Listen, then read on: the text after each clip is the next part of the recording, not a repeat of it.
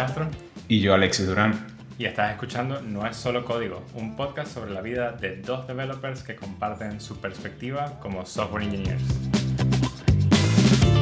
Bienvenidos todos a un nuevo episodio en este nuevo año 2023. Lo voy a seguir diciendo hasta que me acostumbre que sea 2023. 2023. Todavía escribo en la fecha y que 2022, enero del 2022. Sí, sí, me quedo como que... Hmm. Eh, bueno, en fin, el tema de hoy es súper importante porque hemos estado todo el año pasado hablando de la crisis económica, otras cosas que pueden influenciar y cómo encontrar trabajo y tenemos de la mano a Alexis buscando trabajo en este momento. Entonces como, como que, wow, qué mejor momento para realmente hablar de esto. Sí, supongo que ya, ya revelaremos en función de, de, cómo vayan los resultados y todo eso, este, la empresa, pero lo, lo interesante ahora es que esta semana tuve una entrevista a una empresa que estoy bastante, bueno, motivado a ver si, sí, sí, a ver si, si se da. Y, y ciertamente eh, me fue bastante bien. Hay cosas que mejorar, pero me fue bastante bien. Entonces creo que era un poco como de analizar por qué siento que me fue bastante bien, qué hizo que, que se diera eso y, bueno, cómo, las cosas cambiaron entre la última entrevista y ahorita, pues supongo. Sí, eso está bastante cool. Creo que como para comenzar un poco analizando todo lo del tema de la entrevista, estamos hablando que fue una entrevista técnica, es una entrevista de esas estilo lead code en la que te preguntan... Eh, bueno, el programming. Tienes que hacer como un pre-programming con, con, una persona de tech. Te dicen, mira, este es el programa, este es el... El, el ejercicio. el ejercicio, el problema y tal. Y bueno, ya está. Vale, entonces en ese sentido es mucho de lo que hemos estado hablando, que tienes que expresar cómo estás pensando, qué es lo que quieres hacer, cómo vas a hacer tackling del problema, etc. Una, pregunta al respecto de eso. ¿Cómo, ¿Cómo hablas realmente de lo que estás pensando cuando quieres realmente decir, bueno, eh, creo que vamos a hacer esto de esta manera? O sea, ¿qué, ¿qué lenguaje utilizas? ¿Cómo te expresas en ese sentido? Sí, yo creo que eso es una de las partes más key, ¿no? Este, un poco también tener como ese, ese set de términos y de expresiones que te van a ayudar a articular eh, lo que está pasando por tu cabeza. En el sentido de que, por ejemplo, ah, yo cuando estaba ahorita practicando el lead code y todo esto, ellos tienen mucho, utilizan mucho esta palabra de por intuición. Ah, entonces, como que antes de tirarte el approach máximo, la intuición te dice algo, vas al brute force y luego empiezas desde la fuerza bruta, vas optimizando según diferentes algoritmos. Pues. Entonces, yo creo que tener eso en tu cabeza te ayuda a expresarte de esa manera sin necesidad como de, irte demasiado hacia los lados o distraer demasiado a la persona que te está entrevistando. Entonces ahí como que comienza el, primer, el primer tick, el primer check, como de tener un poquito de esa teoría, ¿no? Esa terminología que te ayude a, expresarte. Pues. Sí, de hecho me recuerda un poco a Test Driven Development, que normalmente hacemos, ¿sabes? El test, haces una solución poco óptima y luego haces un refactor, ¿no? Sería más o menos pensando en este sentido cómo solucionar el problema que te están presentando, pero en menos de 30 minutos. Exacto. Y, y una, una, cosa clave, por ejemplo, que, que, incluso cuando nosotros entrevistamos gente, me ha pasado entrevistando gente y me ha pasado siendo entrevistado al principio de, de, de, mi carrera y todo esto, es que tú dentro de, dentro de esos 30 minutos no ves el tiempo como un constraint y sientes que tienes que de alguna manera dar lo mejor de ti. Y si es verdad que es así, pero se nos olvida que el buen software requiere tiempo. Entonces, 30 minutos es algo que, es realmente ínfimo. Entonces, realmente tienes que apostar a poder comunicarte de manera correcta y, hacer, y setear expectativas claras. Entonces, por ejemplo, yo creo que una de las cosas que hice bien, según yo, era como decir, eh, mi intuición me está diciendo que debo hacer esto. Eh, allá yo utilizar esa palabra intuición, es algo que comienza a comunicar a la persona que me entrevista este sense de no puedo explicar bien por qué debo hacer esto, pero siento que es el approach correcto para moving forward. Luego, una vez que, que comienzas a colocar ese tipo de, premisas, Por ejemplo, me acuerdo que le decía varias veces, ok, como tenemos 30 minutos, le decía, eh, debido al, al, time constraint que tenemos, no quiero hacer abstracciones eh, muy tempranas ni tratar de optimizar para que las cosas no se enreden más de lo necesario y poderte expresar una solución.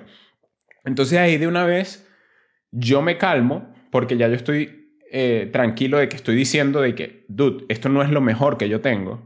Y si tuviera más tiempo, puedo darte algo más. Y esta persona también está clara de que de cómo va el proceso y de cómo yo entiendo el desarrollo de software como un proceso iterativo. Pues. Eso me gusta bastante. De hecho, me recuerda un poco a un artista que tenemos en Cameo en este momento, así como para llevarte a otro, otro nivel, ¿no? y, y un proceso que tuvimos con esa persona y sus reviews, en la cual, este es como un artista bastante famoso, ¿ok? Y todo su, su, main thing en cambio es que te hace cualquier cuadro de una foto que le pases en 30 segundos. Y entonces a veces veías los reviews y decía como que no, bueno, pero no tuvo suficiente detalle en mi perro. Y es como, bueno, dude, tiene 30 segundos para hacerlo. Tampoco como que... Exacto, exacto. Más bien increíble las obras de arte que te sacan 30 segundos. Entonces, también es eso, pues es como que la perspectiva de qué puedes realmente lograr y qué tanta calidad puedes mostrar, pero también el hecho de expresar que sabes lo que estás haciendo, pero no tienes el tiempo para hacer exactamente las mejores soluciones. Exactamente, exactamente. Entonces yo creo que eh, esa, eso fue algo que me ayudó bastante porque de alguna manera eh, me dieron el problema y ya luego ahorita hablamos de, de, otra parte en el hecho de que la persona que, con la que yo me estaba entrevistando no me dio detalles. Fue como, me dijo, este es el problema. Y ahí va otro cue que ahorita podemos hablar luego. Pero bueno, básicamente eh, el hecho de que tú te expreses así y que entiendas, eh, como, como dije ahorita, entiendas el software como un proceso iterativo, tú también tienes que comprender que la gente que está del otro lado estuvo en tu, en tu sitio y entiende esto. Solo que es como, es como que si fuera un secreto del que todo el mundo quiere esquivar, pero que al final los que lo esquivan les va mal. O sea, es como que no, no puedes hacer algo tan óptimo y tan perfecto en un time frame de, de 30 minutos es un problema que no conoces, ¿sabes? Totalmente. Ahora, cuando hablas de nada más te mostraron el problema y bueno, aquí está el problema, ve qué haces con él. ¿Te refieres a no te explicaron ni siquiera el problema o tienes un texto donde tienes todas las cosas y tienes tiempo para leerlo antes de realmente comenzar el ejercicio? ¿Cómo, cómo va ese proceso en, la mente? Sí, eh, eh, yo creo que mi, mi cerebro estaba un poco agudo en este sentido, porque ahorita no recuerdo la terminología que se usa, pero sabes estos problemas típicos que te dicen que si en Google te preguntan que si cuántas veces entran en una habitación. exacto. O, por ejemplo, típico que te van a mandar a organizar una fiesta de Google. ¿Cómo lo harías? Entonces, al final, yo no había entendido ese tipo de preguntas como lo que realmente es. Y, y lo que realmente buscan es cómo es tu proceso de pensamiento. Cómo, cómo eres tú capaz de buscar la información que está faltando. Entonces, creo que mi cerebro estaba agudo en ese sentido, porque una vez que como que me hizo clic esta terminología que no recuerdo, de este tipo de problemas y, de que al final esto es algo que existe dentro del proceso de entrevista, a mí la persona me dice como, mira, aquí está el problema, te voy a dar un poquito de tiempo para que lo leas. Y cuando yo lo leo, si te detienes y no, y no comienzas de una vez al... Te das cuenta que hay ciertas cosas que no están demasiado claras. Entonces tú dices, va, eh, lo que estoy entendiendo de esto, que también es importante, porque quizás tú estás haciendo una interpretación errónea y entonces empiezas a codear algo que ni siquiera era para donde tenías que ir y solo lo hubieses resuelto con una pregunta. Entonces, lo que yo entiendo que tengo que hacer es esto. Mm, esto me parece que está claro, este requerimiento me parece que está claro, pero este requerimiento no sé si tengo que hacer X o Y, no sé hasta dónde tengo que llegar entonces, un poco más ambiguo, ¿vale? Exacto. Entonces, como que voy llevando a que antes de yo hacer la solución, es tener claro que primero necesito tener claro el problema y necesito que los dos, las dos personas o las partes que estamos en esta conversación, tengamos un, un acuerdo mutuo de hacia dónde estamos caminando. Esto creo que lo podemos traducir bastante a cuestiones de producto en el día a día del trabajo como programador, ¿eh? Pero eso lo dejamos para otro, para otro episodio. Pero sí, realmente, realmente. Y, y, realmente es algo que cuando tú destilas te das cuenta que, que es un skill súper importante, porque al final yo creo que tú también te pudieras sentir identificado con el hecho de que estas reuniones en las que eh, la gente o el producto te dice algo y si todos decimos que sí, es como que todos decimos que sí, pero realmente dentro de, de cada developer puede haber una versión totalmente distinta del producto. Sí, totalmente. Y de hecho, creo que es algo que me lleva un poco a, la presión del ejercicio, ¿no? O sea, mm. porque en esos momentos que hablamos con producto y todo el mundo dice que sí, probablemente dices que sí porque tienes cierta presión del momento en el mm. que dices, no quiero perder más tiempo de la gente o siento que quizás no debería hacer esta pregunta. Y si lo llevo al proceso de entrevistas, pues también es como lo mismo, ¿no? Esta gente también tiene un tiempo determinado aquí, yo tengo un constraint de tiempo, debería realmente hacer estas preguntas, etc. Y ¿Cómo manejas esa presión? O sea, ¿qué, ¿qué, te ha hecho pensar o te ha hecho mejorar el músculo de manejar esa presión? Sí. A ver, lo que, lo que me resuena cuando tú dices esta presión de, de la situación, de, de, que es como un rush, de que tienes que llegar a una, a una, solución, que también pasa dentro de una entrevista, porque tienes 30 minutos, porque estás articulando algo. Yo creo que hace un momento te hubiese dicho que en la entrevista uno de los aspectos que tuve que a mejorar fue que estuve fixated con una solución. Sin embargo, creo que también mi comunicación fue bastante buena porque recuerdo que de hecho le dije a la persona, le dije, mira, estoy fixated, se lo dije algo así, le dije, estoy eligiendo esta ruta para, para llegar acá, pero honestamente se me hace sobrecomplicado para el tipo de problema que tenemos. Vale. Y estoy seguro que hay algo que no estoy viendo, que es obvio, pero que en este momento no, no termino de articular. Cuando eso mismo lo pasamos a la parte de producto, yo creo que tu trabajo como developer es tratar de, de que todos dentro de ese momento entiendan de que es mejor step back ahorita como vamos a, a, step back unos minutos antes de que todos digamos que sí ya, porque luego más adelante nos va a costar. Y hacer el ejercicio, incluso forzándolo, de decir cuál otros approaches puedo hacer.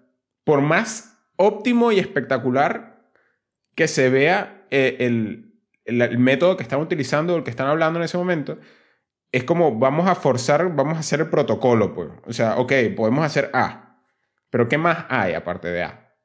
B, bueno, que B es súper tonto. Obviamente B no, cool, no hay, no, hay, rollo. C, bueno, C parece raro.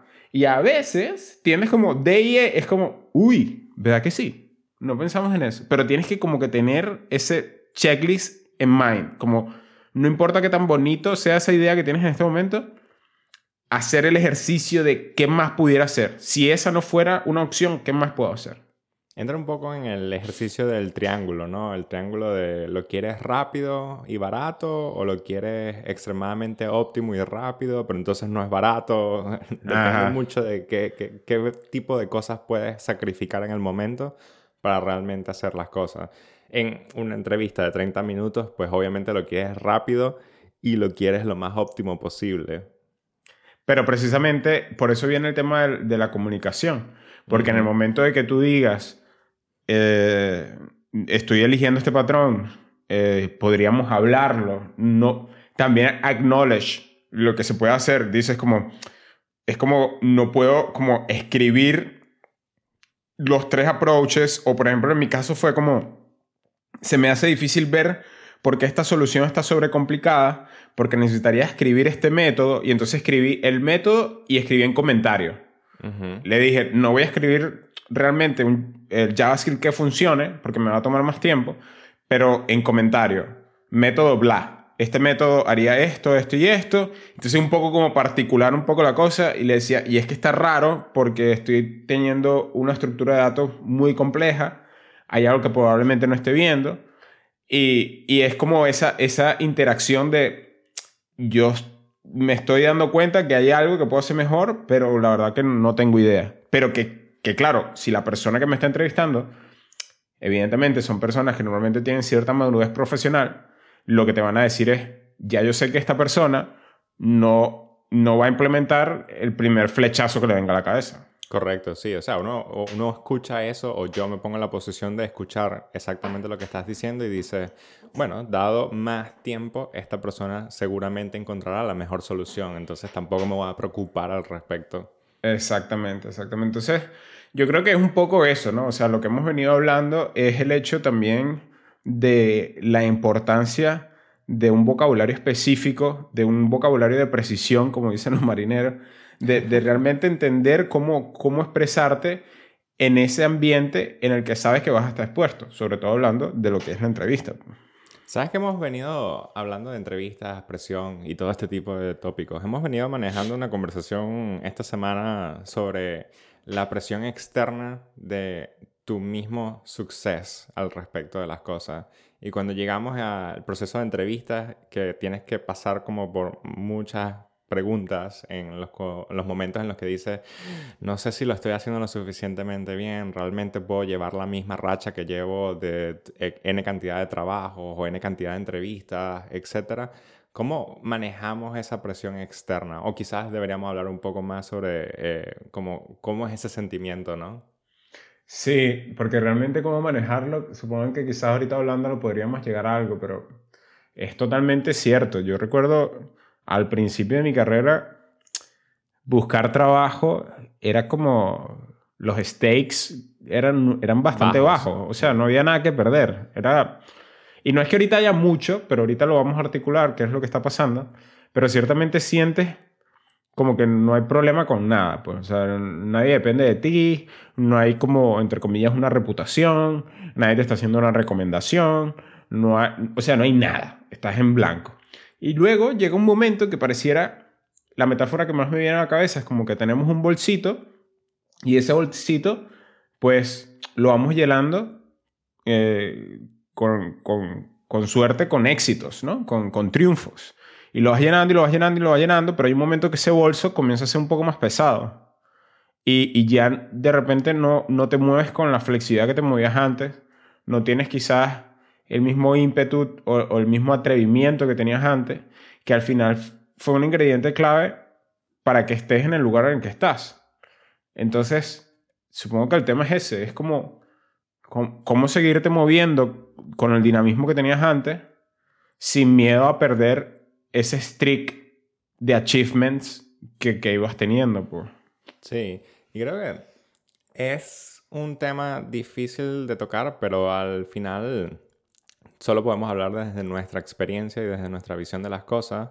Eh, yo he sentido varias veces justamente eso que mencionas, ¿no? De que tienes ese bolsito bastante lleno y dices, ¿será que le entra otro más? Exacto. Realmente puedo lograr hacer esto.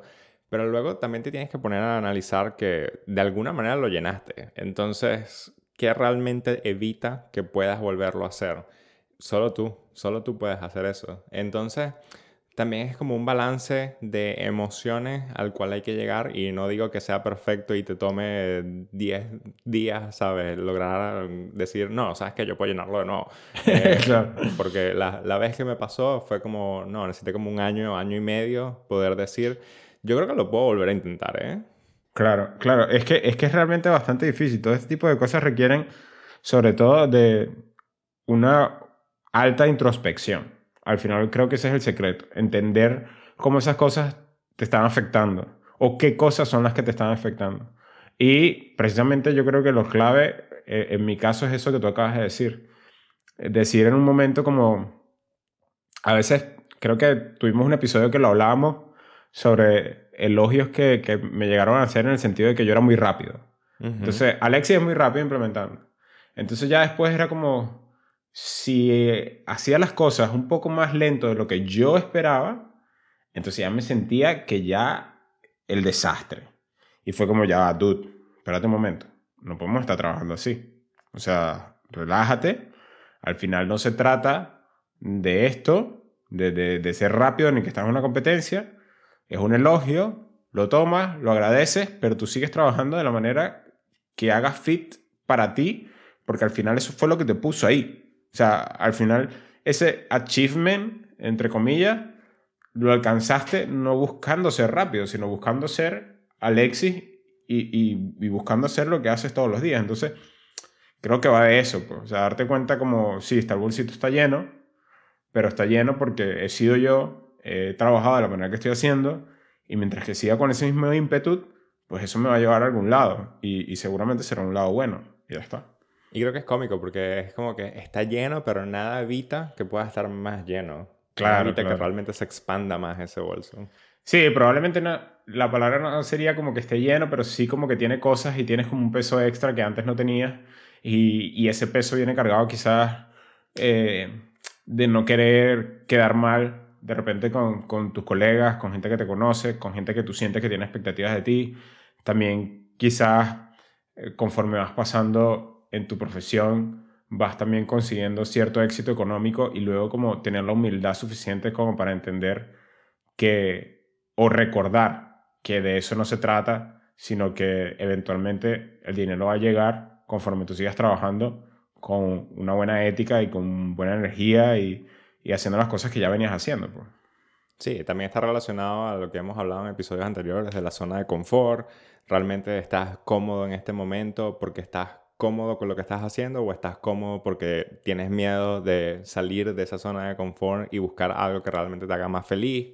Todo ese tipo de cosas pues influyen de una manera que no podemos tener idea y por eso hay un campo completo de, estudios que se llama psicología. Entonces, precisamente, eh, bueno, ya saben, como todas las semanas estamos aquí haciendo un poquito de esto, un poquito de retrospectiva, también ayudándolos a ustedes a que hagan su propia retrospectiva y, entiendan un poco su semana, hacia dónde van y, un poco de todo. Y bueno, como todos los lunes, arroba no es solo código, el Twitter del podcast, arroba Castro Len, Luis Castro, arroba Durán, la Alexis Durán, y nos siguen dejando saber lo que quieren escuchar. Nos vemos.